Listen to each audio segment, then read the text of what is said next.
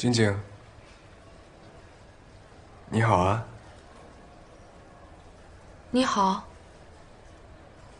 你怎么会在这里？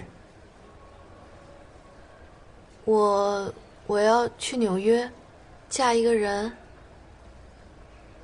你还喜欢这种味道吗？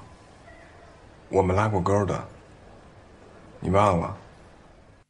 凌晨两点四十四分，我依然没睡。为了能让更多的人知道那些本就应该值得关注的小成本电影，我再次翻出了存在电脑里差不多有五年时间的阿司匹林。旧的笔记本电脑在初期用的时候下载了非常多的电影，可到了后来容量渐渐不够，我开始从一步一步的删片子，到后来大批量的删除，可唯独两部片子躲过一劫。一部是强尼德普的《剪刀手爱德华》，另一部就是梅婷的《阿司匹林》。说阿司匹林是电影，但似乎整部片子并没有呈现一个完整的故事，一直都在不同的场景里穿插，而让人们真正了解故事的，似乎只有女主角的大段口白。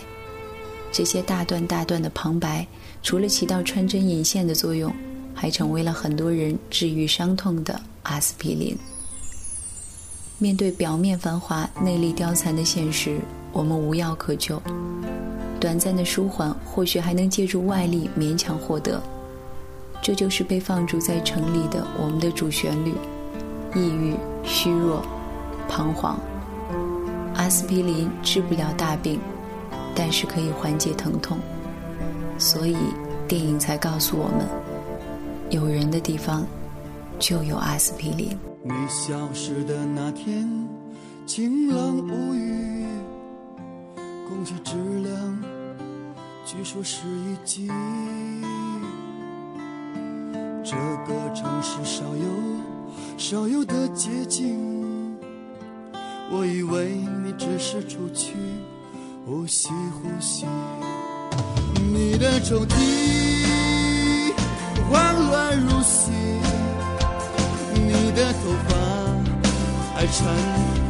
在数字里，你的开门声随时会响起，我等了又等，还是一片空寂。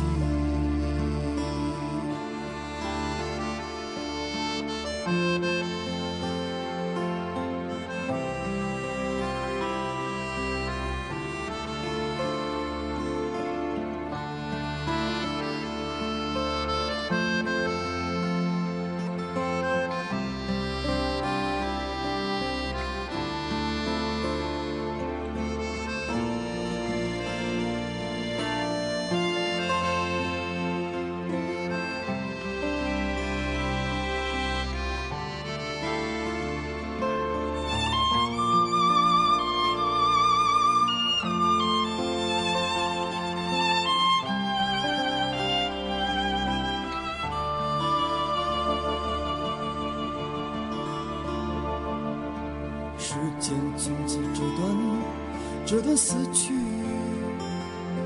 你来的汹涌，走的细腻。你是个谜，自那天不曾睡去，我淹没在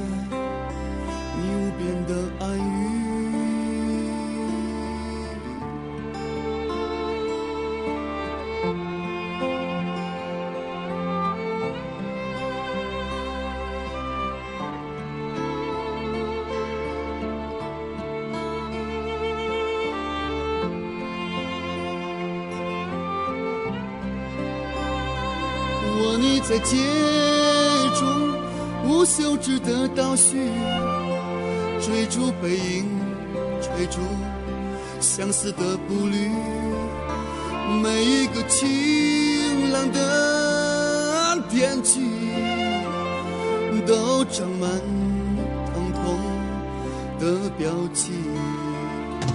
我你在街中无休止的倒叙。追逐背影，追逐相思的步履，每一个晴朗的天。气，都盛满痛苦的表情。